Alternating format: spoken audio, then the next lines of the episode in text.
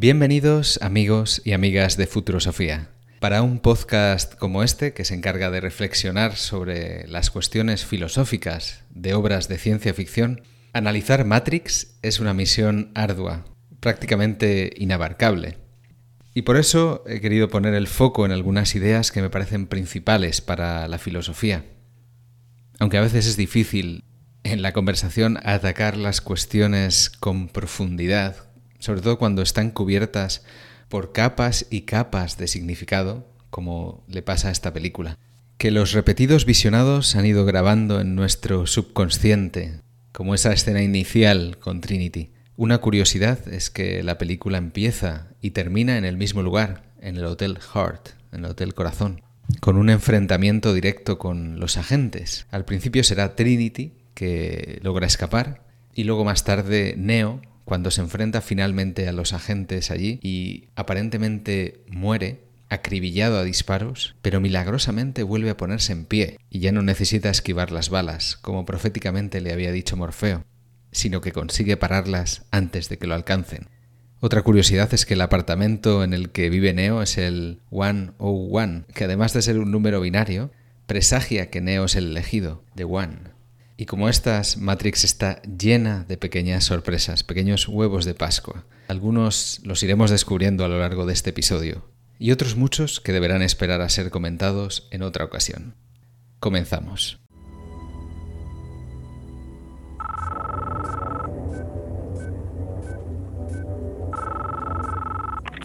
Sé que estáis ahí. Percibo vuestra presencia. Sé que tenéis miedo. Nos teméis a nosotros. Teméis el cambio. Yo no conozco el futuro. No he venido para deciros cómo acabará todo esto. Al contrario, he venido a deciros cómo va a comenzar. Voy a colgar el teléfono. Y luego voy a enseñarles a todos lo que vosotros no queréis que vean. Les enseñaré un mundo. Sin vosotros. Un mundo sin reglas y sin controles, sin límites ni fronteras. Un mundo donde cualquier cosa sea posible. Lo que hagamos después es una decisión que dejo en vuestras manos.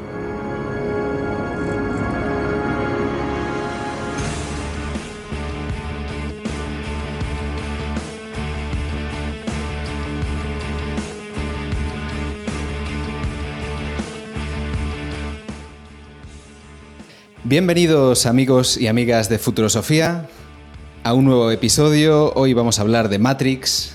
Eh, nos vamos a centrar, nos vamos a focalizar, por tanto, en tres cuestiones que hemos eh, pensado que son las principales para, para analizar, que es, por una parte, Matrix como crítica al sistema, el problema de la realidad, que es lo real, y la religión o paralelismos religiosos en Matrix.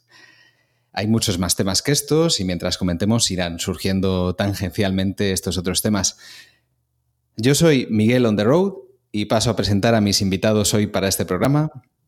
Tenemos desde el otro lado del Atlántico, pues desde Ciudad de México, al gran Josh Green, a quien podéis escuchar en Josh Green Live, el Metapodcast, Podzap, es productor de podcast en Punto Primario, que también tiene un canal de YouTube y muy bienvenido, Josh. Gracias por estar hoy en Futurosofía. Muchas gracias, Miguel. Qué gusto estar en un podcast contigo. Mira, es algo curioso. Hemos estado físicamente dos veces en nuestra vida y creo que es la primera vez que grabamos algo así. por lo menos. Así que bueno, muchas gracias. Y además hoy también contamos con otro invitado, con Nanok del podcast Multiverso Sonoro, alguien con un gran background en cómic, alguien que sabe mucho de animación japonesa, lo que para este dossier nos va a venir muy bien. Muy buenas, Nanok, bienvenido. Buenas, Miguel, buenas, George. Eh, pues encantadísimo de estar aquí contigo. Es que ya te lo dije, cuando tengas que hablar de esto me tienes que decir. Pues yo encantado también. Eh, vamos a empezar, si os parece, por hablar un poco del contexto en el que aparece esta obra y de, cómo nos acercamos cada uno de nosotros a, esta película. En mi caso personal, pues eh, hicieron este marketing tan curioso de, mostrarnos eh, muy poco de la película y, sobre todo la pregunta, dejarnos la pregunta de ¿qué es Matrix? ¿What is the Matrix? Hasta la página web era whatisthematrix.com. Y yo fui poco después del estreno, no sabía mucho de la película, una de las primeras sesiones de la tarde, eh, era verano, la sala prácticamente vacía y la verdad es que fue un impacto tremendo. Yo tenía 14 años apenas y, para mí fue un gran impacto, no solo visual, sino también de los primeros encuentros que yo recuerdo así de golpe con unas cuestiones filosóficas ¿no? en, una película. No sé, cada uno de vosotros, ¿cómo os acercasteis a esta, esta película, Josh? Eh, pues mira, por publicidad y esto no. Yo eh, del cine, yo soy muy cinéfilo, todos los fines de semana voy y cuando no voy, a veces entre semana siempre estoy viendo películas. Es, es lo que me ha gustado desde niño. Así que esta es una de esas películas que yo veía en el cine, por, por a veces por el póster únicamente, por el cartel. Eh, confieso que la primera vez que la vi, primero no la entendí muy bien, ¿eh? porque fue algo muy distinto, muy diferente de lo que se proyectaba en el cine. Había películas, miren, por ejemplo, no sé, en esa época, no ese año, ¿eh? pero en esa época, ahorita si quieres comentamos eso, había películas como la de You Got Mail, ¿se acuerdan de esa? La de Tienes un email de Tom Hanks y Meg Ryan. Eh, o sea, eran esas películas, es lo que había. Estaba Godzilla, ¿no? Cuando eran así las películas de acción de Matthew Broderick, por ejemplo eso había, ¿no? Eh, películas de baile. De Chayanne, o sea, cosas muy ligeras, digamos. Eh, entonces, cuando tú veías The Matrix, era una cosa muy diferente, muy rara, muy interesante y visualmente súper intrigante. Entonces, esa yo creo que fue de las primeras películas que me dieron ganas de verlas como varias veces para, para entender, porque justo el, tema principal de lo que tú vas a hablar, yo no lo veía, ¿no? O sea, la Trinidad y, cosas muy filosóficas y todo, al principio no las entiendes. Tú simplemente crees que vas a ver una película de acción, que lo es, ¿no? Pero con un trasfondo muy interesante. Así que sí, sí es una película que, que me impactó sobre todo, ¿no? ¿no? No me pasó así tan desapercibida la primera vez. Sí, hay que, hay que verla varias veces. Yo no, puedo tener una cuenta de cuántas veces he visto esta película, me la sé de memoria, o sea, la he visto muchísimas veces. Eh, no sé cuál es tu caso, Nanok. Yo estoy un poco como Josh, ¿no? Yo cuando fui a verla eh, quedé primero eh, eclipsado por, por la estética visual de los efectos, por la acción, por las coreografías, ¿no? todo eso cuando la ves por primera vez en el cine, yo creo que llegar a entrar, sobre todo en una época que me pilló un, como a ti, Miguel, pero con un par de añitos más, eh, todo eso yo creo que tapa todo lo que hay detrás, ¿no? O sea, es, el, bosque que no te deja ver los árboles. No es hasta que, al menos en mi caso, llegó al formato doméstico, que lo compré en DVD y empecé a verlo, pues como mínimo me lo miraba una vez a la semana, la miraba es cuando empiezas a desentrañar eh, todo lo que las hermanas Wachowski hicieron con esa película. Sí, el, tema del impacto visual, eh, es verdad que nosotros aquí en Europa todavía no nos había llegado eh, casi cine de acción japonés, de artes marciales, con gente colgando en cables haciendo saltos imposibles. Eso luego lo popularizaría mucho Tarantino y, películas como, como, Tigre y Dragón, pero en aquel entonces todavía no, no nos había llegado algo, algo así. Bueno, y que después de Matrix, todas las películas se parecían a Matrix. Bueno, sí, no, ¿ustedes vieron Dark City? Sí, bueno, eh, de hecho, claro, eh, mucho del diseño de producción de Matrix se aprovecha directamente de Dark City, de los uniformes de policía, eh, que son totalmente anacrónicos porque son como del pasado en Matrix, son los que se usaron en Dark City. Las escaleras con el ajedrezado, los pisos abandonados.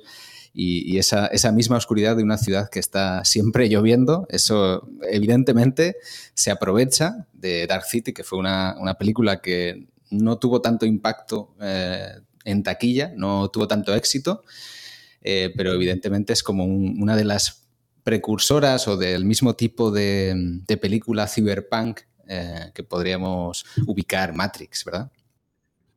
Sí, es más de cine noir. Eh, y sí, el, cyberpunk sí está muy presente, pero es más. Bueno, a mí me gusta mucho porque yo soy muy fan de Kiefer Sutherland, ¿no? que es el, actor de los que salía en Dark City. Em, sí se nota, por supuesto, el, presupuesto, ¿verdad? No es el mismo. Hay gente que incluso dice que estas. Eh, eh, The Matrix es una copia incluso de Dark City en algunas cosas. Si no la han visto, se las recomendamos mucho. Véala, por favor, ahora que, es más fácil ver cine. Eh, está muy interesante y hay cosas así con similitudes, ¿no? Pero sí la, la, comentaba por eso, porque incluso, mira, yo creo que más bien las, las hermanas Wachowski en esa época quisieron decir, bueno, somos gente muy cool, ¿no? Muy distinto, porque ya desde ahí lo eran.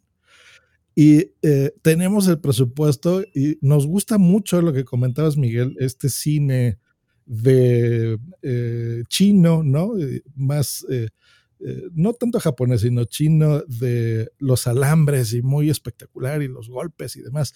Y vamos a meter eso y vamos a meter las armas y vamos a meter efectos nunca antes vistos o, vamos a popularizarlos incluso, ¿no? Que es lo que decía Nanok, de que muchos copiaron esa como estética en todo, ¿no? Hasta en los comerciales. No sé si los comerciales de España en ustedes eran parecidos, de los celulares Nokia, de cosas así. Bueno, sí, el tiempo de bala lo veías metido en todo, en un anuncio de móviles, en, en, una serie de lo que fuera, en una película de acción. Eh, la tecnología que ellos mismos desarrollaron para hacer la famosa escena de, de esquivar las balas en la azotea, el, llamado tiempo de bala, eso fue una revolución a nivel técnico que todo el mundo lo quiso poner en, en, sus, en sus obras. Sí, de hecho, yo he llegado a leer una declaración de las Wachowski que comentaban que, eh, su idea principal era eh, contar una historia de superhéroes, que, que, entonces iban a tener como una primera película eh, para explicar los orígenes, de dónde procedían esos poderes, y, ahí es donde encaja que, termine con, un plano de Neo volando, ¿no? Es, eh, la historia al final de, un superhéroe o de unos, un grupo de superhéroes que tienen poderes eh, especiales, y en aquel entonces, claro, no, no podías llegar y decir, oye, vamos a hacer una película de este tipo. Ahora quizás sería de otra, de otra manera. Y, no ha envejecido este, mal, ¿eh? eh fíjate, la, vi hace poquito cuando, ¿te acuerdas que puse una historia de Instagram que, iba a volverla a ver? Este, se ve bastante bien. La segunda parte, no, esa se ve fea. Bueno, aparte que yo siento que es innecesaria, la verdad, pero bueno, no, no, ya no me gustó. O sea, yo creo que hubiera sido perfecta la primera parte, se acabó, las otras dos salen sobrando a mi forma de ver. Eh, pero visualmente, qué curioso que incluso con más recursos, la segunda parte no les quedó también. Se ve muy CGI, pero del malo, ¿no? Sí, es, es algo que, que, choca, ¿verdad, Josh? Que cuando tienes más presupuesto parece que quieres hacer las cosas demasiado grandes y aquí, que tenían un presupuesto más ajustado a la idea que, que tenían, pues tuvieron que, que, aprovechar, sobre todo uno de los, de los mayores, eh, de las mayores suertes que tuvieron fue el, casting, ¿no? Tener un, grupo de actores eh, muy comprometido, que fueron a entrenar eh, artes marciales, que, realmente mm, le, dan un pozo y una presencia que, tiene mucho que valorarse. Que, ahora que hablas del casting, bueno, hay curiosidades de la película de que todo el mundo no iba a ser quien iba a estar, ¿no? O sea, sí sabía, ¿no? Que por ejemplo el de Kenny Reeves iba a ser Will Smith. Eh, Neo iba a ser Will Smith, por ejemplo. Morpheus iba a ser Val Kilmer. O sea, curiosísimo. Eh, ¿Quién se imagina de la época que iba a ser Trinity? Sandra Bullock, ¿no? Pues ella iba a ser, No, lo he dicho, lo he dicho al azar, ¿eh?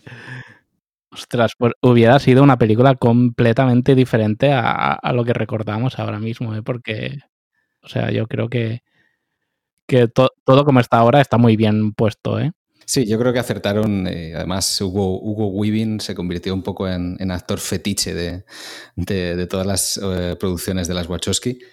Es, es curioso lo que, lo, que comentas, Josh, porque hablas de actores, de, películas, de un poco que han quedado un poco atrás, porque esto es una película que de alguna manera marca el cambio de siglo, nos va, nos va a dar la entrada al siglo XXI eh, es de 1999, eh, igual que El Club de la Lucha, si te das cuenta también una película mm, generacional, una película que, rompe, que es eh, decir, mira, aquí se acaban los años 90, se acaban los años del bienestar, del consumo y pasamos a un periodo de total incertidumbre.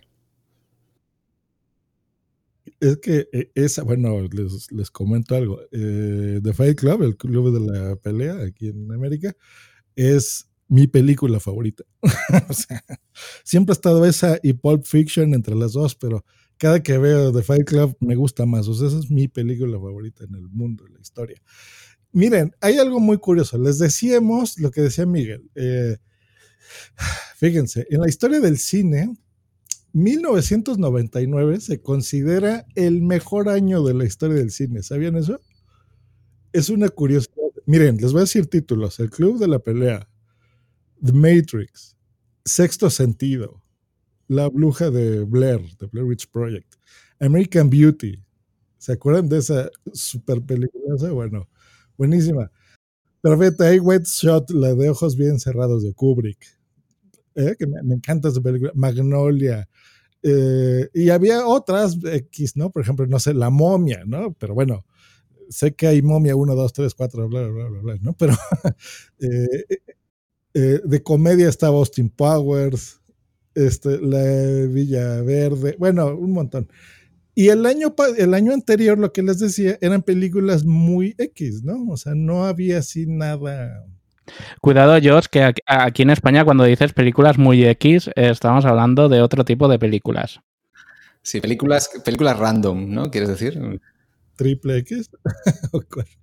a eso vamos. Y pues sí, lo que dices, Miguel, o sea, el 99, ese cambio también de um, década de vida, había el, miedo, ¿no? La, modernidad del año 2000, los virus estos famosos, ¿se acuerdan del el Y2K? Bueno, el, el, el famoso efecto 2000 que iba a pasar, se iba a colgar todo a fin de año, el cambio del 99 a 2000. Sí, teníamos una, informática todavía muy, muy incipiente. La gente en su, en su domicilio pues no tenía... Eh, y de hecho lo vemos en la película, vemos eh, ordenadores con letras en fósforo verde, algo mm, muy inicial, ¿no? Mm, de hecho, una de las cosas más sorprendentes es que el protagonista, el héroe de esta película, es un hacker, algo que, que es bastante sorprendente. Tenemos el, antecedente más cercano es en la literatura, en, Neuromante de William Gibson, que es del 84, en la que mm, tenemos un hacker como protagonista y bueno, se habla del ciberespacio y eso sería un poco la, novela fundacional del cyberpunk y aquí se, estoy muy convencido de que las Wachowski se habían leído varias veces Neuromante y hay, hay hay muchos temas que, aparecen allí que aparecerán en Matrix.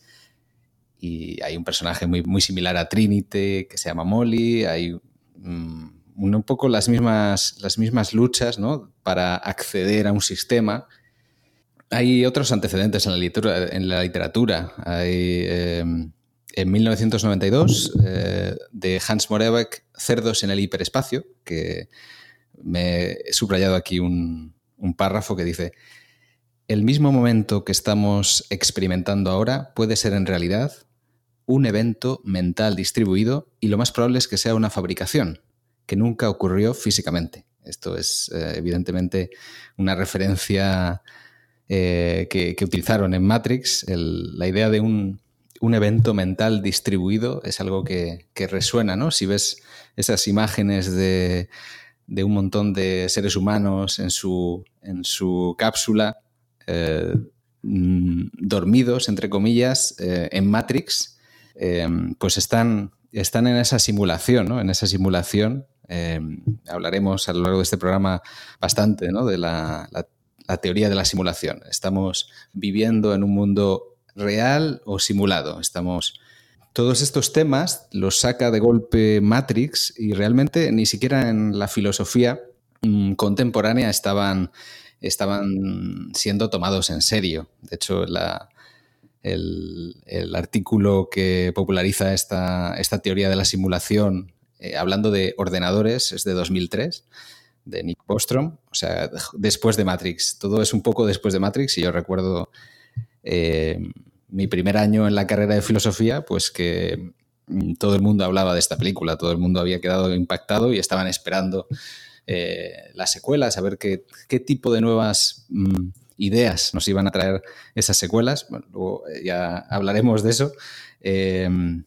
y podemos, si queréis, pasar un poco a, a estos, a estos temas, ¿no? A estos temas de, Matrix, ¿no? Eh, ¿Qué es lo primero que, se os queda después de ver Matrix y de, ver todas, todas estas peleas? Eh, como el, tema, ¿cuál es el tema para vosotros del que habla Matrix, Dios?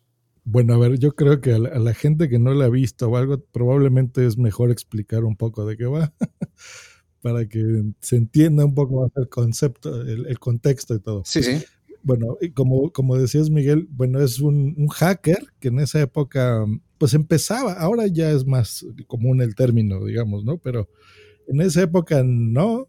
Lo más parecido que la cultura pop nos daba era eh, la película La Red, una chica este, que, hacía todo en la computadora y era observada y pedía una pizza, ¿no? En la red, o sea, ¿Cómo iba a ser eso posible? Bueno, eso era los inicios de esto.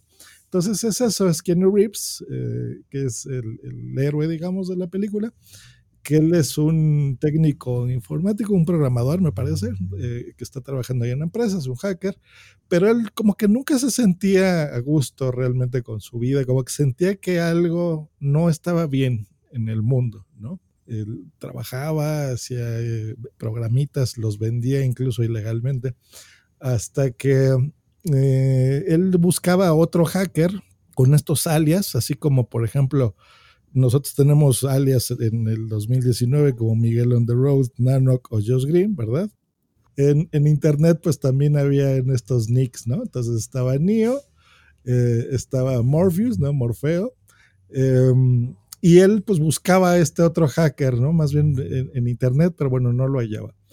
Hasta, para no hacerles más grande la, trama, eh, otra hacker lo contacta, que es con quien abren la escena que se llama eh, Trinity, con Carrie Ann Moss, que se ve espectacularmente guapa, em, que lo conduce hasta Morfeo, ¿no? Entonces él, pues como nervioso, pero de repente empiezan a pasar cosas muy extrañas, porque la física de la película, de los protagonistas, pues se ve extraña, porque de repente esta hacker que les digo, la chica Trinity, hace movimientos raros, empieza así como a caminar por las paredes, da unos brincos imposibles de dar en la vida real.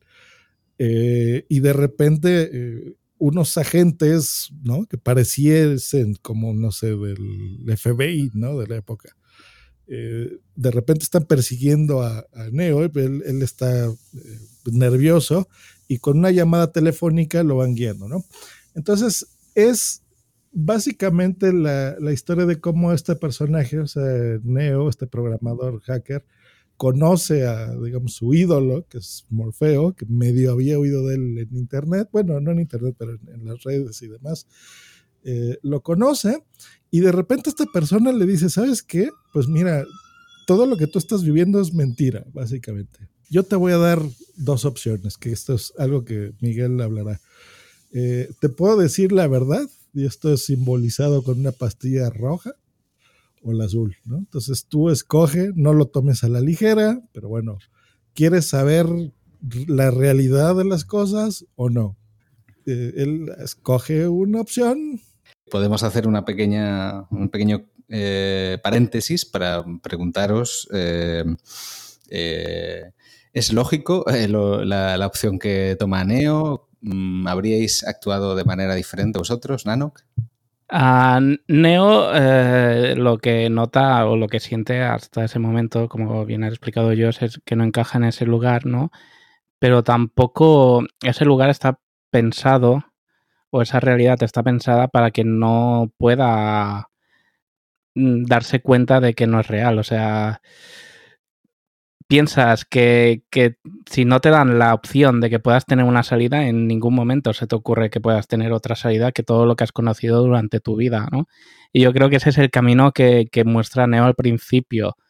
Que, que, todo lo que pueda intentar cuando recibe el teléfono, le dicen que salga por la, el, el elevador y todo esto, pues que, que todo esto no, no, no, puede ser real, eh, tiene que entregarse, tiene que esperar y hasta que no empieza a ver realmente con sus propios ojos que la realidad se deforma a su alrededor, que nada parece estar predestinado por unas reglas físicas o metafísicas que él conocía al instante y ese sentimiento que tiene él desde el principio de que no pertenece a ese, porque me imagino que este tío ni tendría amigos, ni vida social, ni nada, estaría todo el día en su casa, de casa al trabajo y del trabajo a casa, eh, yo creo que esa, esa suma, el que vayan a por él es lo que le da la, la fuerza y la, la, convicción de que realmente él no está predispuesto para, para, para ese mundo.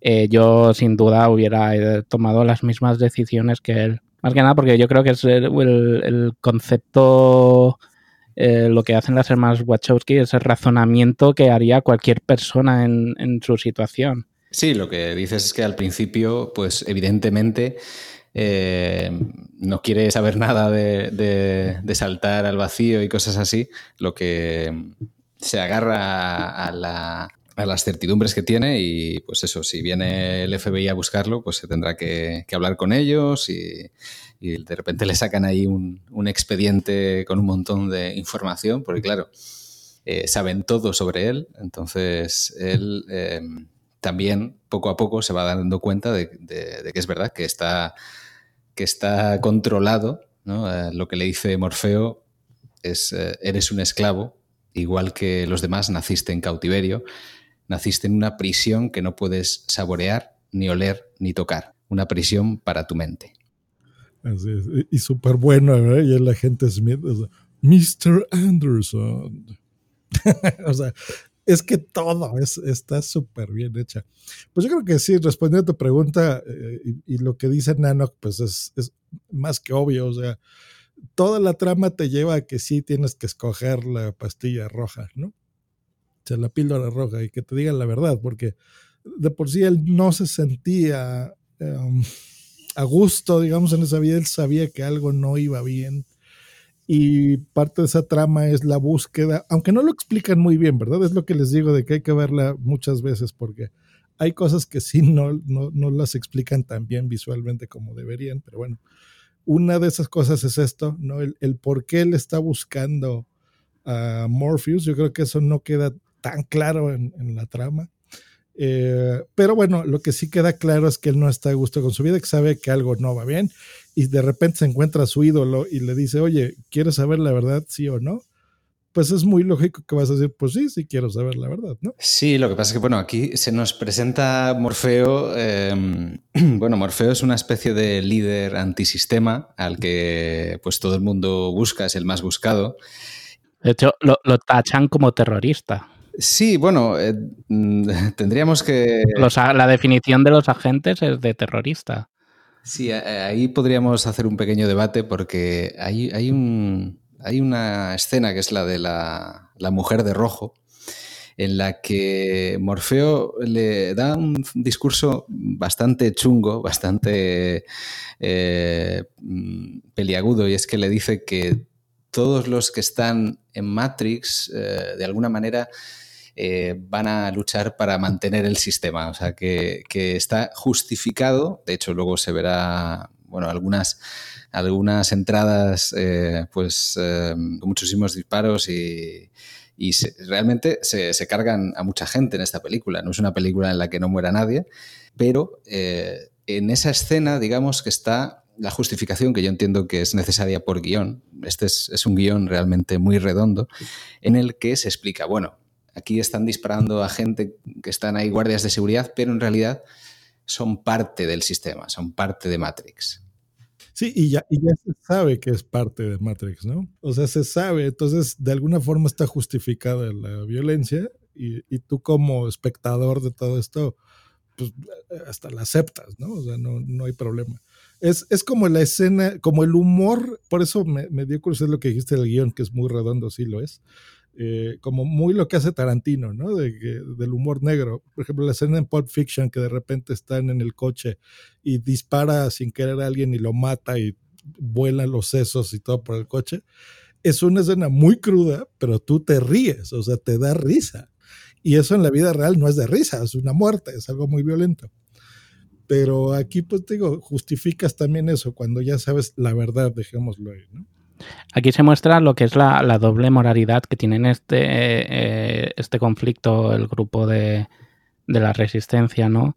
Eh, lo que se podría decir que el fin justifica los medios porque están matando, con estas palabras lo digo, a la propia gente que intentan liberar, con la excusa de que los agentes eh, absorben el avatar o se transforman el avatar de la persona que pueden en cualquiera dentro de Matrix pues ellos eh, limpian el camino de posibles gente que se puedan convertir en agentes, pero no es más que otra cosa que estar eliminando a usuarios de esta realidad y son esos usuarios que intentan liberar de, la propia. Sí, eh, y aquí eh, viene la pregunta, una de las preguntas grandes. ¿Cómo nos controlaría, o sea, cómo, cómo controla Matrix a, la gente? pues los controla intercediendo en la, interpretación, en la interpretación de, lo real. Lo real eh, está siempre mediado por los sentidos y aquí eh, pues ponen algo en medio, que es este Matrix, que, no, es, no, es, real, es una interpretación de, cierta realidad y en, un sentido filosófico sería lo que podríamos llamar ideología. Es un conjunto de ideas que, que se considera verdad y que de alguna manera pasan a, convertirse en la realidad donde viven. Es la, interpretación de un estado de cosas, mm. de un cierto sistema, y cómo se funciona dentro de él. Eh, desde, desde, una concepción marxista, por ejemplo, la, función de la ideología sería mantener eh, la explotación, en este caso la explotación del, del, ser humano por las máquinas, justificar el dominio. De alguna manera es una falsa conciencia. Esto Em, de alguna manera, como tú comentabas, Josh, los medios audiovisuales, para resumir mucho Hollywood, eh, nos están también eh, sirviendo una ideología eh, entre nosotros y el mundo, nos saturan de imágenes, de historias, y llega a tanto nivel que casi no puedes digerir esas fantasmagorías y, y de alguna manera estás viviendo en el mapa en vez del territorio. Estás en el desierto de lo real. Ya no queda nada en lo real, todo está en el ciberespacio. Es que, mire, para, para, que entiendan un poco mejor esto, creo yo. En la historia se supone que todo esto está ambientado. No saben muy bien si es el 2199 o en el 3199, en ese año. ¿Vale? O sea, 2000 años en el futuro a partir de ahora. ¿Vale? Esa época era 1999, pues bueno, dos mil años después. Si ahorita en el 2019 estamos viendo que en el Amazonas se está quemando en lo que estamos grabando este podcast, se está quemando la selva. Hace unos meses, este, el, el, calentamiento global está arruinando la Tierra. O sea, no estamos hablando de una película de Hollywood, es lo que está pasando en nuestro planeta en este año, ¿no? Eh, imagínense lo que va a pasar de aquí a mil años. O sea, la Tierra va a estar horrible, por eso yo no estoy ya de acuerdo en traer humanos en esta tierra. Me ha costado eso a algunos amigos, pero es la verdad. Entonces yo ya, más seres humanos a esta tierra, yo ya no estoy de acuerdo con eso. Ya nos la cargamos. Así que no, si nosotros en nuestra vejez vamos a ver una tierra muy triste, imagínense nuestros niños a, a su vejez, ¿no? La verdad. Pero bueno, este, ahora imagínense que la Tierra está totalmente devastada y toda fea y que algo que pues es nuestra tecnología, que creo que a nosotros como podcasters nos gusta, ¿verdad? Porque nos ha acercado a, cacharrear y a los fierros y a moverle y a, no el internet, o sea, ¿no? Las redes sociales, o sea, sí nos gusta y dependemos de alguna forma de ella. Si esta misma tecnología nos evade de esta realidad, ¿no? de alguna forma, incluso siento yo que de alguna forma es una buena alternativa de vivir así nuestras vidas bajo esa conciencia, ¿no? Sobre algo que tú ya no puedes cambiar. O sea, nosotros no hicimos esos, bueno, de alguna forma sí lo hemos hecho, ¿no? ese cambio climático en la Tierra y, el utilizar este, plásticos cuando no deberíamos hacerlo. Entonces, este, estamos contribuyendo a que se acabe el, el mundo como conocemos. Entonces, tal vez incluso sea justificado de alguna forma, ¿no? No sé cómo lo vean ustedes. A mí hay una cosa que se dice en la película sobre, sobre esta parte de, del mundo que ponen ante los ojos de la gente para, para, que sean oprimidos y no lo sepan, que es que en, en, primeras versiones de Matrix, porque esta no es la, la, Matrix que conocemos de la primera película, no es la Matrix original, en primeras versiones eh, se usaba que mucho, pues se le daba libre albedrío a la gente, se le mm, daba un panorama positivo, que cada persona pues todo lo que quisiera lo pudiera tener. Y se llegaba a una insostenibilidad del sistema que ellos mismos dicen que perdían muchas cosechas de humanos porque este libre albedrío oculto que les daban, este mundo perfecto que les diseñaban, este que pudieran conseguir todo lo que quisieran, eh, entraba en conflicto entre las propias personas que formaban este sistema. Y pues, llegaron a las versiones de, ahora de Matrix, que, es un mundo pues que no están los más que ellos poder elegir, están siendo encauzados a, las decisiones que puedan llevar a tomar o el número de decisiones que puedan llegar a tomar, ¿no? Y es un poco pues lo que comentaba Miguel con, con lo de la Hollywood y toda esta historia y la, la prensa, ¿no? Que más que nada te están como dando las a, elegir lo que ellos quieren que pueda ser sobre lo que ellos quieran que elijan o las opciones que, que a la mayoría o a los que mandan puedas elegir. O sea, habrá un abanico amplio, pero solo te dejamos que escojas esto o esto, que es lo que nos convenga a nosotros para que el sistema siga funcionando. El problema es que si no conoces la realidad, eh, eso mismo te impide razonar por ti mismo y tomar decisiones. Eh, aquí viene todo eh, dominado por abstracciones, igual que en nuestro mundo está dominado por abstracciones como el mercado bursátil, pues aquí tenemos columnas alfanuméricas de, de fósforo verde en Matrix que, que, de alguna manera crean este, este mundo que evidentemente, como dice Joss, es mejor, entre comillas, que el mundo real para la vista. Hay una obra de de ciencia ficción eh, que es del 71, de, Stanislav Lem, el autor también de Solaris, que es eh, Congreso de Futurología, y que plantea un, escenario de, estos de sobrepoblación que realmente recuerda mucho a Matrix. Yo me he traído un fragmento para, para leeros para, para que veáis esta similitud. Son dos personajes. Si viera en un abrir y cerrar de ojos el mundo que en realidad nos rodea, en lugar de esta mascarada, le aseguro que se quedaría asombrado. Espere, espere. ¿Qué mundo? ¿Dónde está? ¿Dónde puede contemplarse? Aquí mismo, si lo desea. Me susurró al oído. El profesor vino a sentarse a mi lado y dándome por debajo de la mesa un frasquito de cristal me susurró. Destape el frasco debajo de la mesa, lléveselo a la nariz y vuela. Las manos me temblaban al abrir el frasco. Apenas si tuve tiempo de oler su fuerte aroma a almendra cuando ya me lo había quitado el profesor. Los ojos se me llenaron de lágrimas. Al frotármelas con los dedos y volver a abrir los ojos, se me cortó la respiración.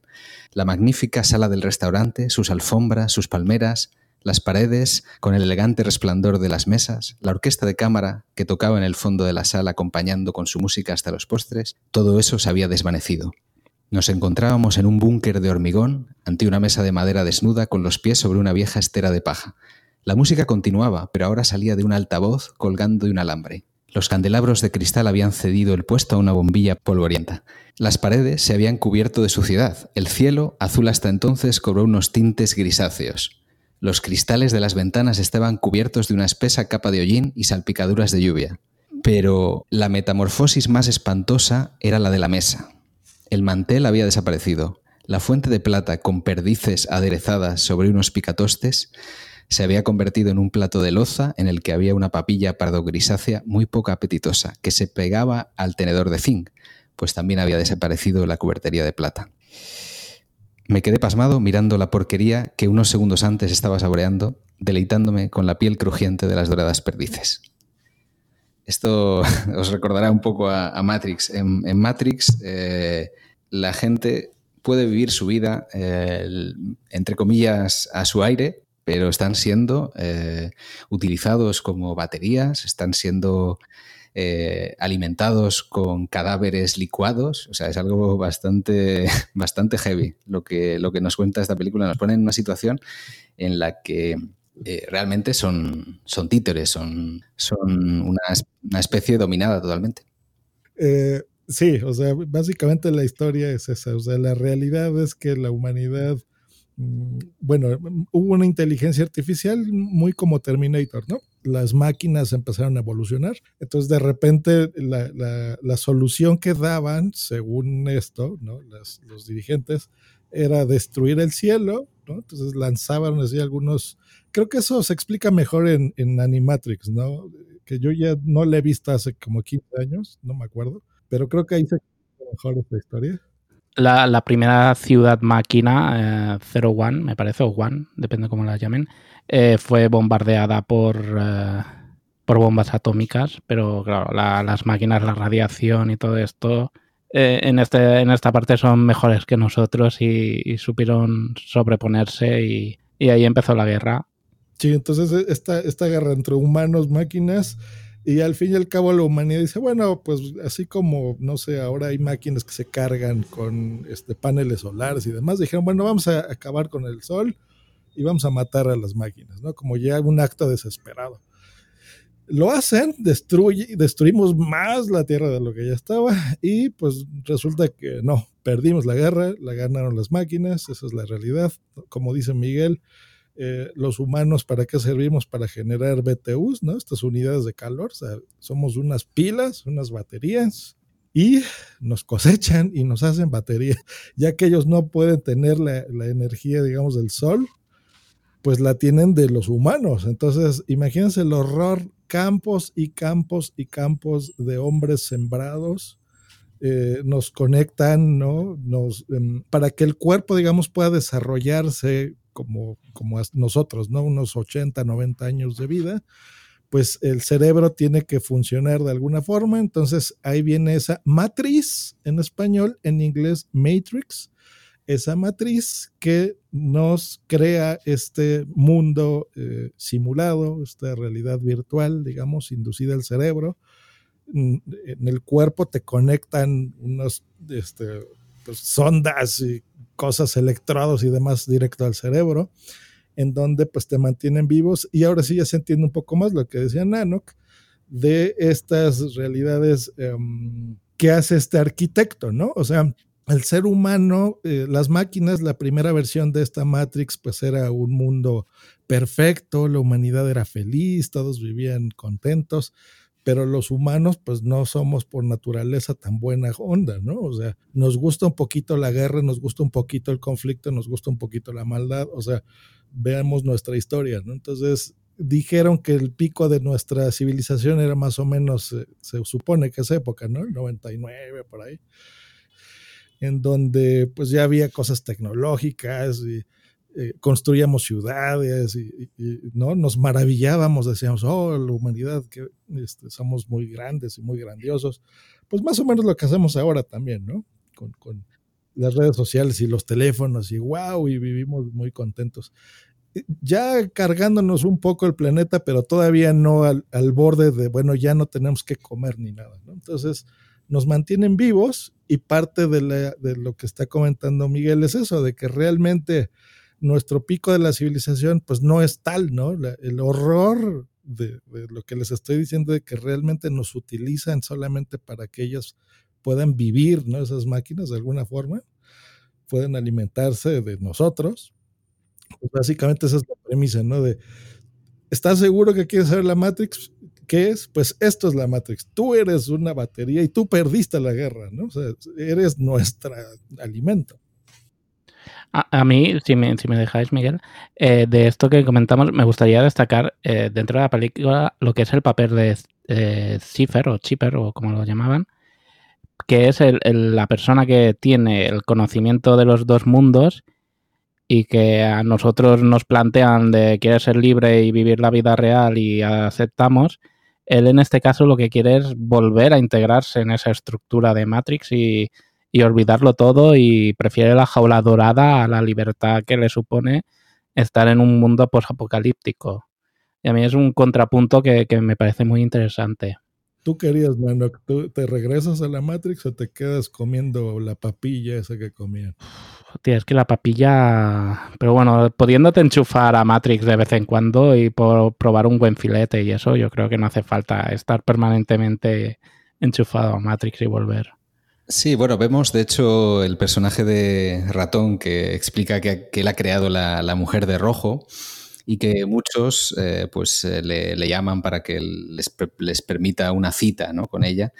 Y vemos cómo algunos de los que viven fuera de Matrix eh, sienten la necesidad a veces de, de, volver a un entorno falso, ¿no? de soñar despiertos.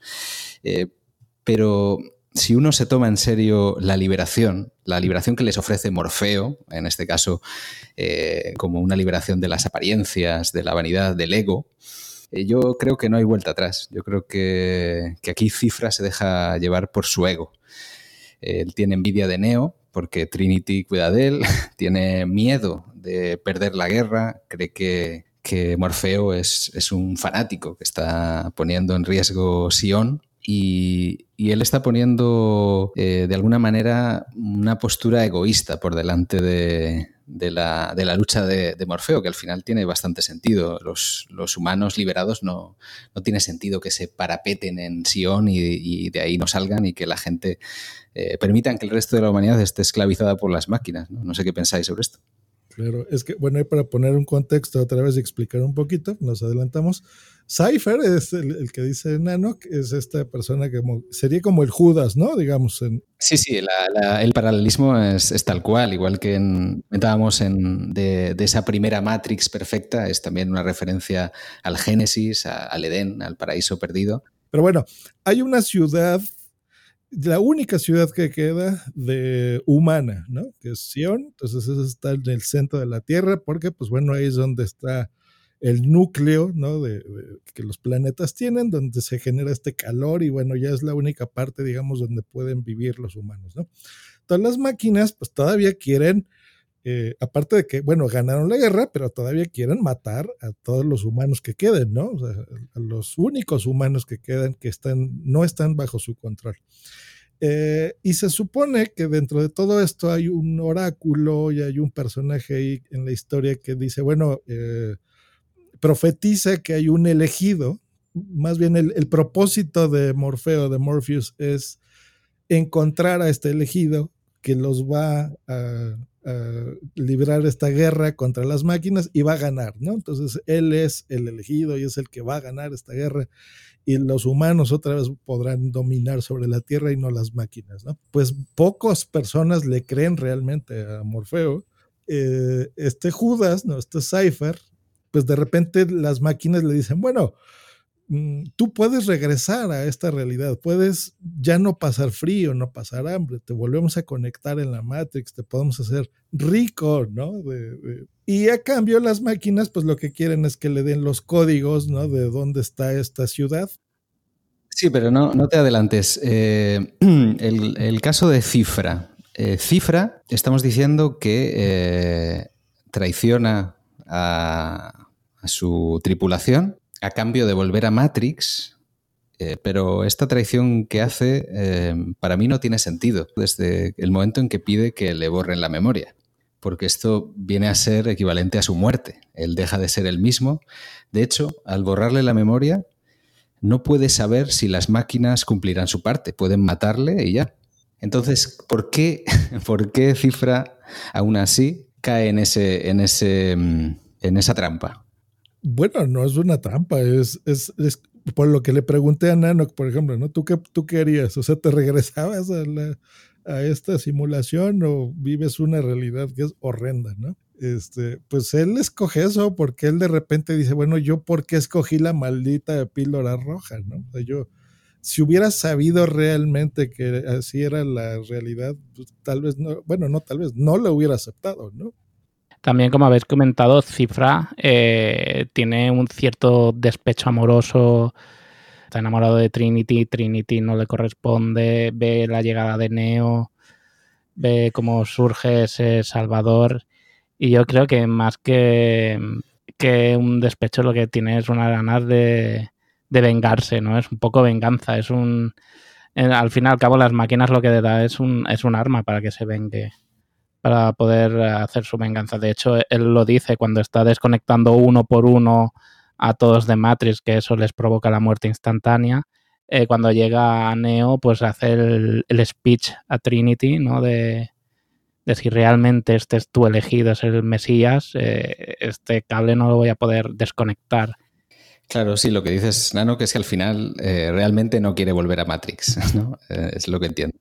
No, no, e, esa es la excusa, eh, ya que haciendo lo que hará no podrá estar en Sion, el único sitio que le queda para ir es Matrix. Hay esta cosa que dices de, desconectarles, que, cuando, siempre que veo la película me, llama la atención, porque si mueres en Matrix, mueres en el mundo real, dice, dice eso Morfeo, el cuerpo no puede vivir sin la mente, aquí hay un dualismo, para ellos el cuerpo está en el mundo real, de alguna manera vacío, porque el, espíritu, la mente está en, Matrix, en la máquina. Y bueno, de alguna manera veremos a Neo vencer este, este dualismo. Es, muy curioso cómo eh, estos temas están de manera muy, muy sutil, ¿no? Es parte del, subtexto. ¿Te refieres a que no, tú crees que eso no es posible? O sea, ¿fue un fallo de guion o qué? No, no, para mí es, eh, o sea, eh, lo que consigue Neo es superar el dualismo.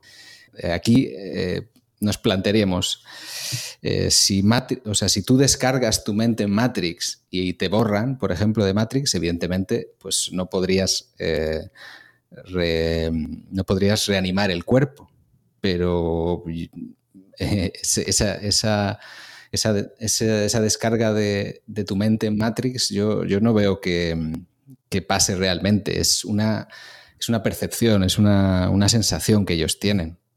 Lo único que el, que consigue superarlo es, Neo. Una respuesta a lo que planteabas antes de, si muere la mente en Matrix, porque muere el cuerpo?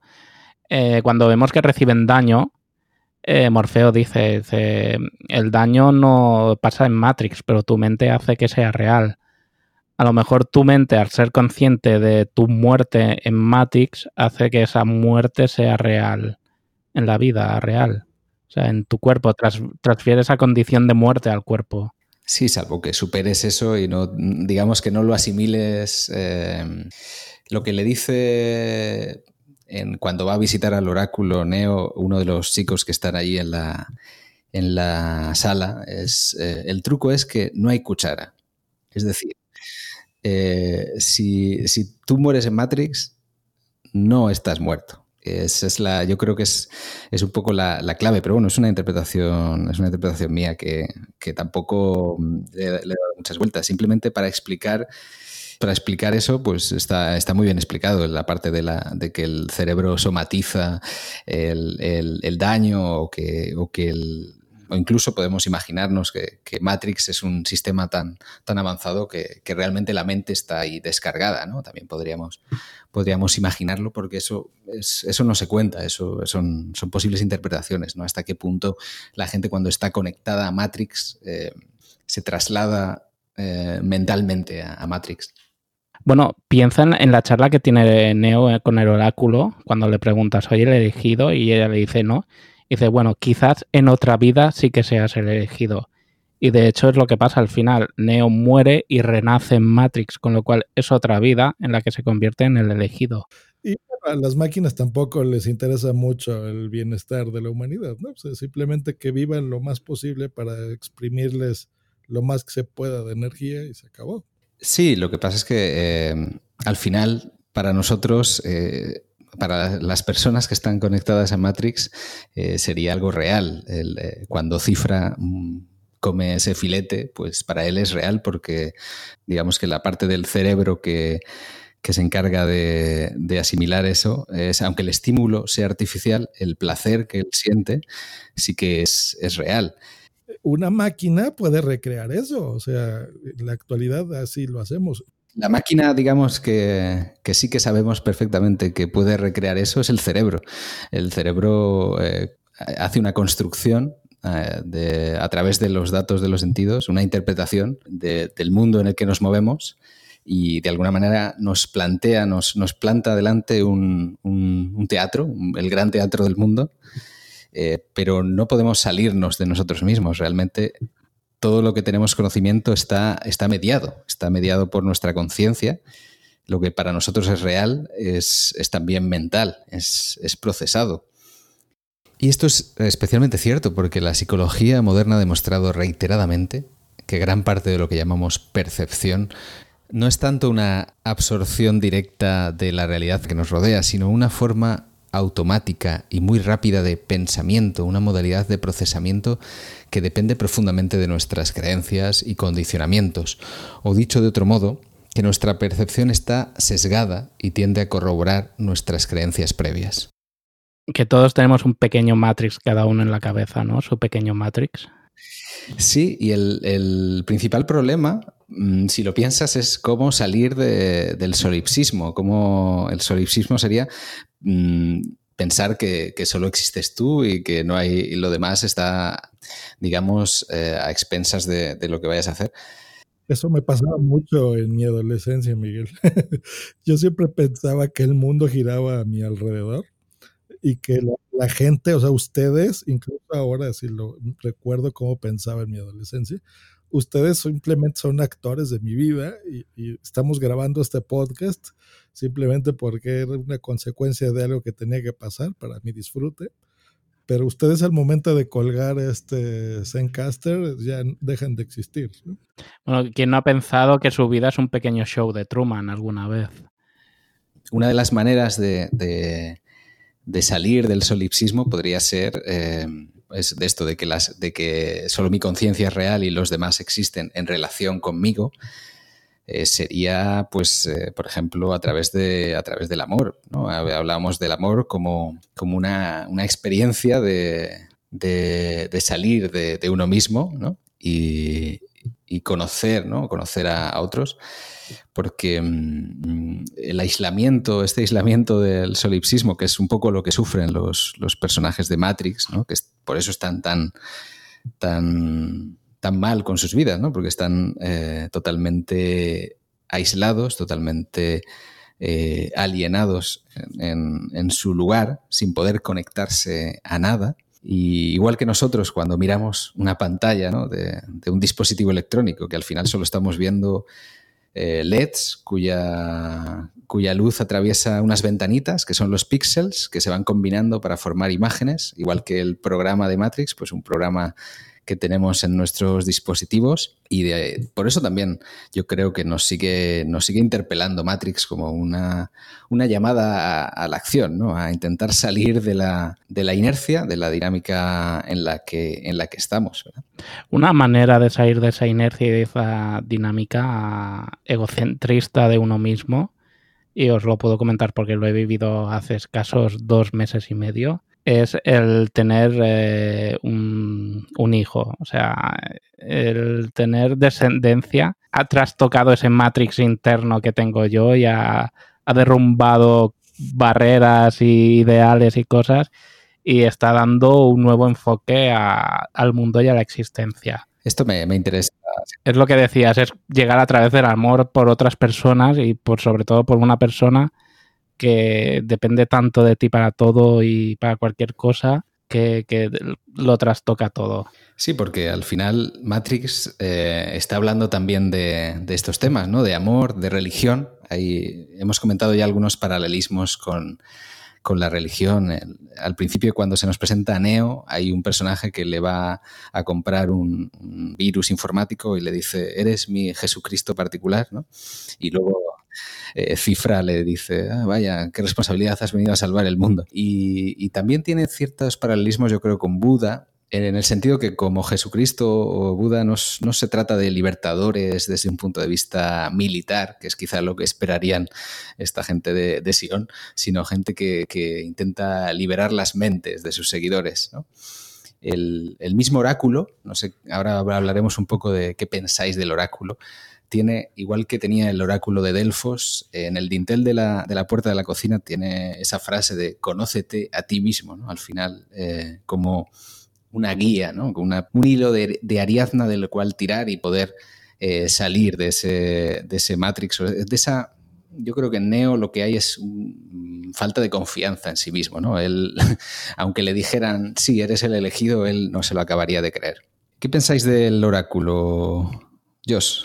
Bueno, toda la película es fantástica, por supuesto, ¿no? O sea, es, simplemente un futuro que pudiese existir y que te haga pensar en eso, ¿no? Eh, pero ya justo el personaje del oráculo y en sí el de Neo como superhéroe me chocaron, no me gustó a primera vista, ¿no? O sea, el, el, que te va a decir, bueno, así es como va a ser y tú vas a ser un superhéroe y tú vas a acabar con las máquinas, como que rompe con todo lo hermoso y todo lo interesante y todo lo, lo que estamos hablando y la termina como una película hollywoodense tonta en donde el final este se convierte en superhéroe y vuela, ¿no?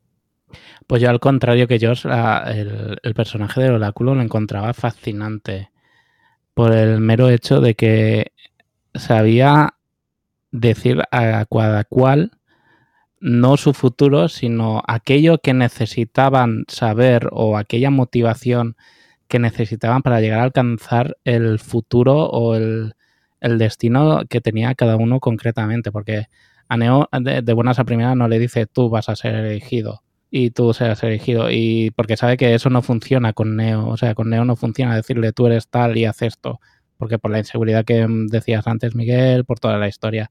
Pero sí que se le dice lo de, como dejándolo caer, ay, pobre Morfeo, qué mal lo va a pasar, que lo van a detener.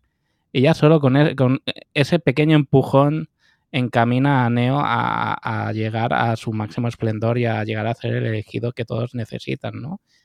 Y, y, es esa tejedora de hilos que va haciendo y deshaciendo y sabe de todo y al final de la tercera película eh, pues dejan entrever esa coexistencia con, el creador de Mac, el arquitecto de Matrix y que todo estaba preparado y programado y tal. Claro, yo es que mm, ya eh, voy a decir que las secuelas las considero no canónicas. O sea, aquí las voy a considerar eh, como un fanfic, como algo, algo que, hubiera escrito un aficionado inspirado en Matrix. me parece que tienen valor en ese sentido, pero te dan ya una, una interpretación eh, más cerrada, mientras que a mí me interesa la interpretación abierta que tengo en la, en la primera película. Sí, lo que quiere decir Miguel para la gente no tan intelectual como yo es no le hagan caso a la 2 y a la 3, quédense con la 1. Pero aparte de eso, a mí me parece una de las partes eh, fundamentales porque es lo mismo, nuestro destino está escrito o lo escribimos nosotros o está ya todo predefinido. Sí, bueno, al final, eh, de alguna manera, el oráculo, yo prefiero pensar que no tiene poderes, que simplemente utiliza lo que llaman el efecto Pigmalión, cuando le dice cuidado con el jarrón, pues eh, él se gira y lo rompe, pues eh, de alguna manera es como la persona que te dice, eh, que vas a acabar esta carrera o que vas a conseguir esto y, te hunde, o la persona que te, te anima y te, te, consigue motivar. al final es la, la profecía autocumplida, ¿no? Esta, esta y bueno, si queréis nos metemos con las secuelas. Yo ya he dicho que, para mí, em, pues eh, evidentemente tenemos algunos de los momentos visuales más impactantes en la, en la, en la secuela y como la primera había sido una revolución por sus efectos especiales, pues se trató de llevar un paso más allá los efectos y como decía Josh, pues quizá em, no estaba la tecnología tan preparada. Eh, hay para mí la primera, la primera secuela y posiblemente la más, la más valiosa, la que yo le podría dar más valor es a Animatrix.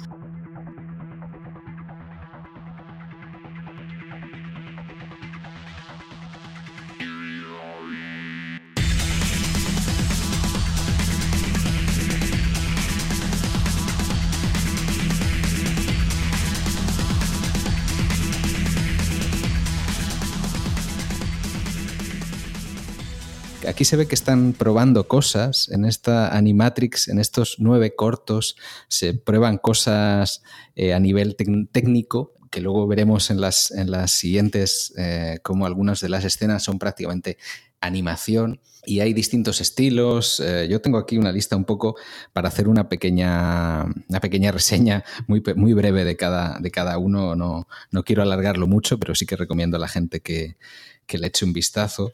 Eh, a, mí me gustaba mucho, más que nada porque te rellenaba algunos huecos que te quedaban cojos después de ver la película, ¿no? Te contaba pues todo lo de la generación de, la guerra, la generación de la ciudad robot, de cómo llegaban a, al conflicto bélico.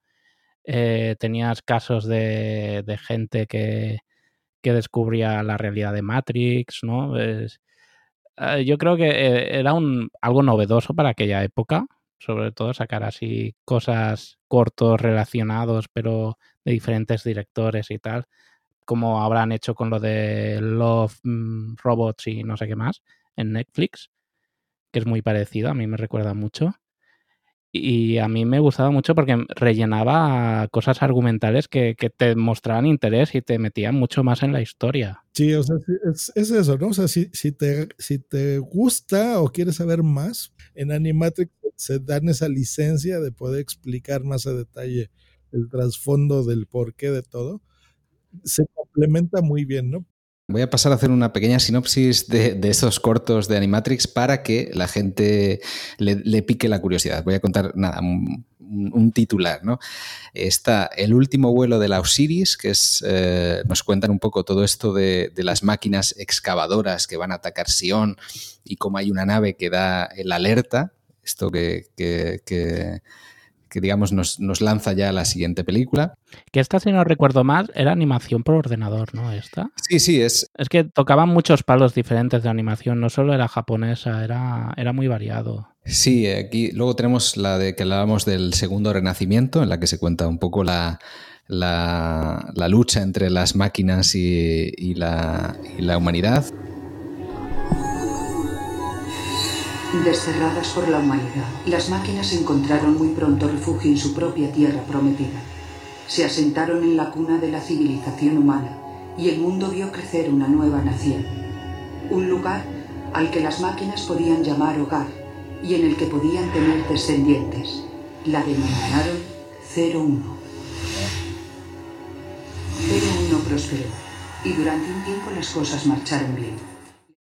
Ellos tienen primero esta nación fábrica, esta 01, y empieza una guerra comercial entre los seres humanos y las máquinas porque las máquinas lo fabrican todo. Esto puede recordar un poco a, a la guerra comercial entre Estados Unidos y China, ¿verdad? A pesar de las declaraciones del ministro de Economía, las cifras hablan por sí solas. Los índices bursátiles registrados en las ciudades humanas caen en picado, mientras que los dividendos de la Nación 01 suben como la espuma. Con este tipo de datos, los... Los dirigentes de los humanos y sus órganos de poder se negaron a colaborar con la floreciente nación, prefiriendo que el mundo estuviera dividido. La Organización de Naciones Unidas no puede tolerar esta competencia desleal. Hoy se han aprobado las propuestas de sanción económica y de bloqueo naval de la zona como medida de presión, con el fin de provocar el aislamiento de 0-1. Y bueno, luego la operación Tormenta de las Tinieblas, cuando ya tapan, tapan el sol. Eh, esto es animación más tradicional. Luego tenemos eh, Kid Story, la, historia de un, chaval adolescente, eh, que, que, luego es un personaje que veremos en las secuelas, que es una especie de, fan de Neo, que, aquí conoce un poco a Neo y, de alguna manera cómo, cómo, consigue salir de Matrix. Aquí es un personaje que realmente en las películas no se presenta y se nos presenta aquí, se nos presenta en Animatrix, es curiosísimo, se llama... Eh, Popper, le dan este, este nombre también bastante filosófico. De hecho, eh, eh, perdona que te interrumpa un momento, en, una conversación entre Popper y, Neo, donde Popper le agradece de haberle liberado y tal, Neo hace referencia a este corto de, no, no, si yo, a mí no me digas nada, fuiste tú solo el que te liberaste, yo no hice nada, haciendo referencia a lo que pasa en este corto. Después vendría uno que se llama Programa, en el que hay una simulación de práctica que está ambientada en el Japón feudal, es realmente muy impactante, en el que, bueno, le, uno de, los que están en la, en la simulación pues empieza a preguntarle al otro, pues ¿no te arrepentiste tú de tomar la pastilla roja? Y le explica que él va a traicionar como cifra, que quiere regresar a Matrix, que sabe que se van a cargar Sion y entonces quiere convencer a la otra persona de que le acompañe. Eh, tenemos los archivos del mundo, que es un poco hablando de los que descubren Matrix por su cuenta, que cuenta Bananok, gente con habilidades excepcionales, por ejemplo, un corredor que consigue un récord del mundo de velocidad, ¿no? Y enseguida pues le dicen, positivo en el control antidoping, que ya sabemos que, que es todo mentira. Y entonces, pues como forzando los límites de la física, supera su propio condicionamiento mental y, vence los límites de, la, física de Matrix. Tenemos una también ambientada en Japón, que es Billón, en el que bueno, se, pierde una gata y, y, se va a una casa, una casa que dicen que es encantada. Y bueno, esto es mezcla de 3D y animación tradicional y un poco hay unos niños que se cuelan en la casa encantada y empiezan a jugar ahí con las, los fallos que hay en Matrix, este, este, tipo de, fenómenos paranormales que aquí se interpretarían como fallos en, en el programa, en Matrix. Luego hay otro muy curioso que es El Detective, que es también una historia así noir de novela negra, con un detective que está buscando a Trinity y, tiene ahí un ordenador como steampunk y hace referencias a Alicia en el País de las Maravillas. Es, también muy, muy chulo de ver. Y el, detective que, llega a pensar que Trinity en realidad no existe, que es solo un acertijo, ¿no? que es algo que, es un código, un nombre en, en clave. Y el, último, el, último que es eh, seguramente el más poético, el más surrealista, que es eh, Matriculado, se llama. es, eh, tiene una estética entre Moebius o Dalí, y hay aquí una máquina de defensa que, los humanos se, intentan, como no pueden reprogramarla, intentan convencerlos de que se pasen al, lado de, los humanos. ¿no? Y es em, Aquí le dan un, le ponen en su propio Matrix con un cuerpo eh, físico a la máquina. Y esta, esta, parte te hace pensar un poco en, esta, en este Matrix multinivel, multinivel, ¿no? ¿Cómo sabes que la realidad a la que sales de Matrix no es otro nivel de profundidad? Que también en, Matrix, eh, en Matrix Reloaded, en la segunda película, se va a explorar, ¿no? Porque hay, hay, hay momentos en los que se nos dice que el, poder del elegido va más allá de Matrix. ¿Y eso cómo, cómo tendría sentido si no es que en realidad eh, donde están fuera de Matrix es el mismo, es, otro nivel, ¿no? El problema de la realidad nos acompaña desde, desde los inicios de la filosofía yo leía que, por ejemplo, el, premio Nobel de Física Fran Wilczek eh, opinaba que la versión moderna de la disyuntiva entre mente y materia sería ahora física o información. Plantea que, de acuerdo con ciertas teorías matemáticas, nuestra realidad a nivel profundo sería tanto física como información. Que al final las partículas elementales no solo transmiten energía, sino que también transmiten información, es decir, están computando existen en nuestra realidad. Ese es algo serio y no filosófico, sino físico, científico, que probablemente existen estos multiuniversos y nosotros somos copia de otros seres humanos idénticos a nosotros, con vidas paralelas. ¿eh? Se basa en las teorías, por ejemplo, del matemático Seth Joy, que publicó en 2006 el, el libro Programming the Universe, Programando el Universo, en el que postula algo así como que nosotros ya vivimos en un ordenador cuántico, eh, en algo capaz de generar una realidad física, ¿no? no solo meramente mental. Y esto es algo que con la experiencia muy básica que yo puedo tener en, programación no me parece tan, tan descabellado, ¿no? Que tú cuando le das run, cuando le das eh, eh, play a un programa complejo, al final empieza a generar muchas, muchas clases, muchos objetos, estás provocando de alguna manera un pequeño Big Bang y, como eso eh, podría ser también lo que decía Josh, una, una copia de seguridad, un, un, holograma, una proyección de, de otros mundos. The machines are digging. They're boring from the surface straight down to Zion. There is only one way to save our city. Neo. They need you. I need you. What happens if I fail? Then Zion will fall. It is inevitable. It's all over. The hell it is. The Matrix Reloaded, rated R, starts Thursday, May 15th. Yo me acuerdo, fíjate, ahorita que estabas hablando de los estrenos de, de Revolutions y de la otra. Ustedes se acuerdan, es más, hay un dato curioso o bonito de esto. Esta fue, se estrenó, creo que fue el primer estreno mundial de cualquier otra película, ¿eh?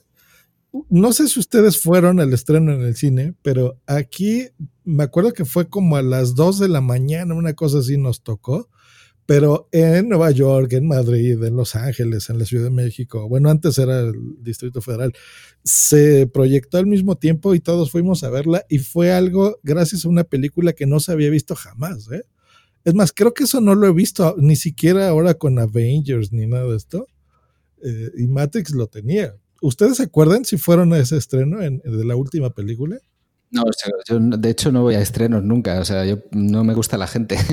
Quiero que, pasen un poco los días porque yo me agobio mucho. Si está todo el mundo ahí en la cola, yo prefiero, siempre, siempre dejo al menos una, un par de días. nunca voy al estreno. sí me acuerdo que fue un estreno así simultáneo, entonces, porque era la última película, entonces todos queríamos saber cómo iba a acabar.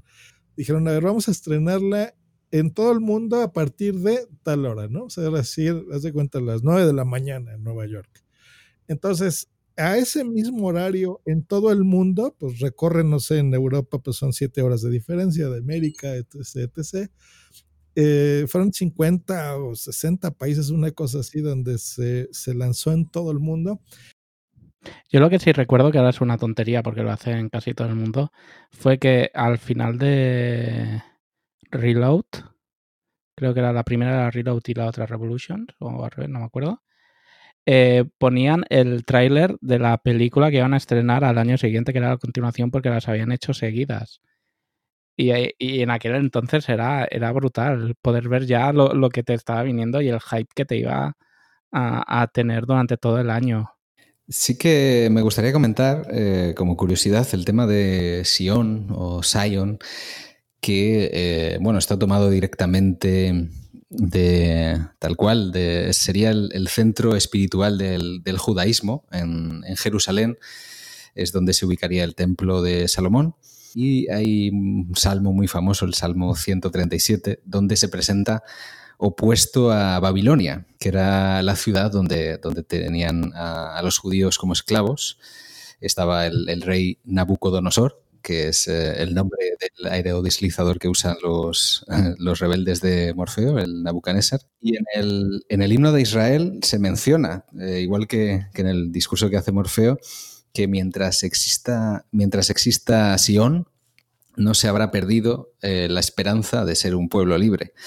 Aquí eh, en, Matrix, la propia Matrix es esta Babilonia, esta gran ciudad de rascacielos de cristal, de, cubículos donde, donde, trabaja la gente. Y tenemos esta, idea de, anhelar Sion, que yo creo que es más desde un punto de vista espiritual, ¿no? como, como una fuente a la que retornar que, curiosamente luego fue también asumido por los Rastafari, que, se referían en su caso eh, a África, a regresar a, Etiopía, eh, como ese lugar al que aspiraban regresar, del que habían sido arrancados para servir como esclavos. Y, en ese paralelismo de pasar por la esclavitud, pues ellos entienden que, entienden que son el pueblo elegido y que, y que quieren regresar. Es, es muy curioso. Eh, los Rastafaris, por ejemplo, salen en, la novela Neuromante, otra cosa que me, da que pensar que, era una novela que habían leído bastante las Wachowski. Pero tú, tú de todo esto, realmente, sinceramente, ¿te diste cuenta cuando viste la película? ¿De la primera vez? No, no, evidentemente esto está, está en el subtexto. Como ya digo, eh, son, son cosas que están.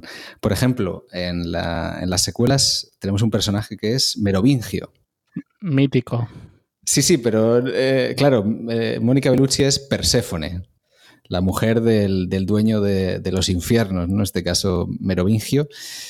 Merovingio, por ejemplo, eh, de, la de, la dinastía merovingia de Francia, que algunos ensayos o novelas como El Código da Vinci postula que, que, esa dinastía de los merovingios pues, sería descendiente directa de los hijos de Jesucristo y María Magdalena. Estas son cosas que están ahí eh, de manera muy, muy sutil, pero, Yo creo que también por eso mm, se podría hablar ¿no? de, todas estas películas como parte de, esa gran ideología, ¿no? que si nos ponemos conspiranoicos, estaría ahí en estas, en estas, en estas películas. Es que eso es lo, lo, bueno de Matrix, es eso. O sea, esta película se podría, el personaje se podría haber llamado Pepe, eh, la chica María, el otro Juan, y hubiera sido una buena película de, de, acción y muy divertida. Lo habíamos disfrutado como la mayoría que las vimos las primeras veces, que no nos quedamos con el subtexto. Pero es que cuando empiezas a rascar y ves cómo eh, empieza a estar todo relacionado por nombres bíblicos, eh, lugares históricos, eh, conceptos filosóficos, espirituales, todo ese amalgaba que, que hay alrededor es lo que eleva esta película a un nivel un poco más superior a lo que sería si no tuviera todo esto. Es, es lo que hablamos de Dark City, o sea, eh, las Wachowski se, se piratearon mucho, pero mucho de la película, pero no tenían, ahí es donde entra alguien inteligente y alguien muy cool y con hambre de triunfar, de hacer esa gran película, ¿no? Lo que dice eh, ese conjunto de todo, de actores, la estética visual. Yo que ahora me estoy dedicando, por ejemplo, a, editar mucho video, que me estoy dedicando más al lado visual de las cosas, eh, mm, esos filtros LUT, ¿no? Ese, ese fondo verde, de por ejemplo, cuando están en la Matrix, todo se ve como verdecito porque estás dentro de esa simulación y cuando estás como en el mundo real le quitan ese filtro. Sí, todo es más, más azul, más grisáceo en la, en la realidad. Sí, ¿no? Como cuando llueve, ¿no? En Londres, sí. imagínate. Así. Eh, y cuando estás en la Matrix ahí, o sea, son todos esos pequeños elementos que van juntando y que se hace una gran, gran película que les van a dar ganas de verla, pues como nosotros. Yo creo que yo la habré visto unas 10 veces, no sé ustedes. Yo he perdido la cuenta ya de, veces. O sea, ya te digo que hubo una época de mi vida durante dos o tres años que cada semana la veía una vez. O el fin de semana o entre semana me la ponía. Tengo un rato, vamos a ver Matrix. Y así, o sea. Y no es que sea complicada, ¿eh? no, no se entienden. Hay películas que sí son así difíciles de, de comprender y tienes que verlas 20 veces. No, esta podrías verla una, como dice Nano, si se hubiera llamado Juanita, Pedrito y María. Igual la disfrutas de un solo como una película de acción o como lo que hizo que Miguel nos invitase, que pues también es el trasfondo, lo, lo, tiene y seguramente si la volvemos a ver ahorita le encontramos más cosas, ¿no? Hoy con el tiempo y con lo, que hemos crecido y madurado seguramente encontraríamos alguna cosa que se nos escaparía en aquella época. Bueno, veo que no, no, estáis muy animados a hablar de las secuelas, así que lo, lo podríamos dejar. Eh, si la gente le interesa, que, que, nos comenten, que dejen comentario en iVoox eh, o en, en, el Twitter de eh, Futurosofía, que es arroba Futurosofía1, y que pidan ese programa. Yo tengo, yo tengo varias hojas de, de, de, temas que se pueden sacar de, de las secuelas. Es eh, realmente como ya digo, hay, capas y capas y capas de, posibles lecturas en, estas películas y en, en, bueno, en toda la, producción de, de, las Wachowski. De hecho, bueno, el anterior episodio lo dediqué al Atlas de las Nubes y me quedé muy, muy corto, no, no pude profundizar tanto en, en, lo que es la película, pero evidentemente es eso. Si, si realmente a la gente le interesa, pues nos volvemos a juntar y hacemos una, una segunda parte y otra de la cuarta cuando la estrenen, que van a hacer Matrix 4. Yo siempre soy muy escéptico con estas, eh, con estas secuelas y de momento sí es verdad que están trabajando en, en, el guion y bueno, pero ya sabemos cómo es Warner y cómo es este mundo de, de las películas de Hollywood, que las cosas mm, se empiezan a trabajar en un momento dado y, y a veces tarda, tarda tiempo en, en, llegar a verse. A mí me encantaría que, que hicieran una cuarta película, la, la, la idea al menos han confirmado que, que, una de las dos hermanas estará en la dirección y en todo el proceso creativo de la película. Hasta que no lo vea, no lo crea, ¿no? Hasta que no vea que estrenen Batman, ya no me creo nada de, de Warner. no, no, me, no me quiero adelantar. Evidentemente, para mí, como ya digo, est estas secuelas son, son pues otras, igual que hay series de, y novelas de, de Star Wars que, que, pertenecen al universo expandido, pues también está muy bien que haya, que haya continuaciones.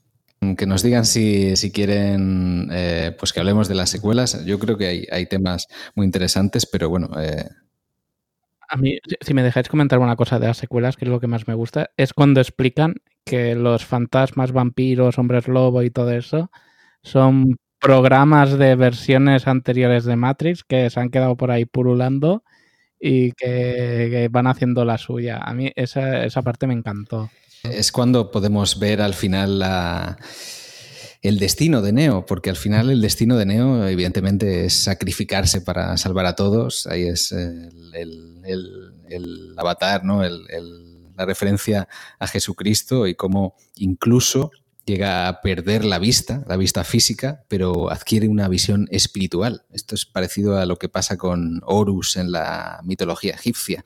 Aquí, en esa cosmología, el sacrificio de, esta divinidad eh, en, la cosmología egipcia, precisamente el sacrificio de la divinidad es lo que permite dar origen al universo, en este caso un reinicio, un reseteo de Matrix.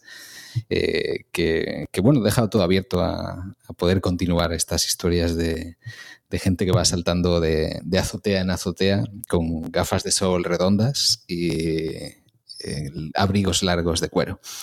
Eh, muchas gracias, de verdad, Nanok. Muchas gracias, Josh Green, por haber venido a este programa. vuestro turno de, conclusiones y turno de despedida, por favor. Bueno, pues gracias a ti por, invitarme y, por dejarme compartir este gran rato. Eh, Matrix es una película que ha cambiado el cine, ha cambiado a Keanu Reeves, ha cambiado a mucha gente que la vimos y, la verdad que, que, se siga hablando de ella y vayan a hacer más películas y que cada persona tenga un punto de vista o una interpretación de la película diferente y que no es ni discordante ni, cualquier cosa con otra, me parece maravillosa. Pocas veces se puede hablar tanto de algo tan comercial como una película de cine y menos de estas así tipo hollywoodienses, pero es un disfrute. Si nadie la ha visto, la tiene que ver. Cuando mi hijo estoy deseando que tenga la edad ya para poder ponerle todas estas cosas y poder enseñárselas y abrirle la mente a este mundo maravilloso que es el de Matrix. Sí, efectivamente, yo coincido con, con Nanok. véanla, miren, e, eso es algo que a mí me gusta mucho de la vida, que es el transportarte con historias a lugares y por eso me gusta tanto el cine, porque como yo no puedo viajar tanto aquí como por ejemplo el, el conductor de este programa, el señor Miguel, que él sí se hace unos viajes a, y se hace unos podcasts bien bonitos de viajes, eh, pues el cine nos transporta cosas, ¿no? Y a veces nos transporta a incluso el futuro de lo que pudiese ser la humanidad, como es el caso de Matrix, en donde pues si no cuidamos lo que tenemos, pues eso no es tan ciencia ficción, ¿eh? Realmente vamos muy para allá. Así que es, es, es de ese tipo de películas, que las disfrutas como de acción, que te hacen pensar, o que incluso si quieres eh, adentrarte dentro de una historia muy bien hecha y muy bien pensada, pues lo encuentras ahí. Y pues gracias, eh, Miguel, que pensaste en tu servidor para tu programa. Me gustó mucho, me lo pasé muy bien. Sí, sí, un placer y como decís, eh, es una una obra que no te la acabas, no se acaba nunca como París y nosotros ya nos tenemos que marchar, llamamos a un operador y en cuanto, en cuanto empiece a sonar el teléfono descolgaremos el auricular y nos vemos la próxima.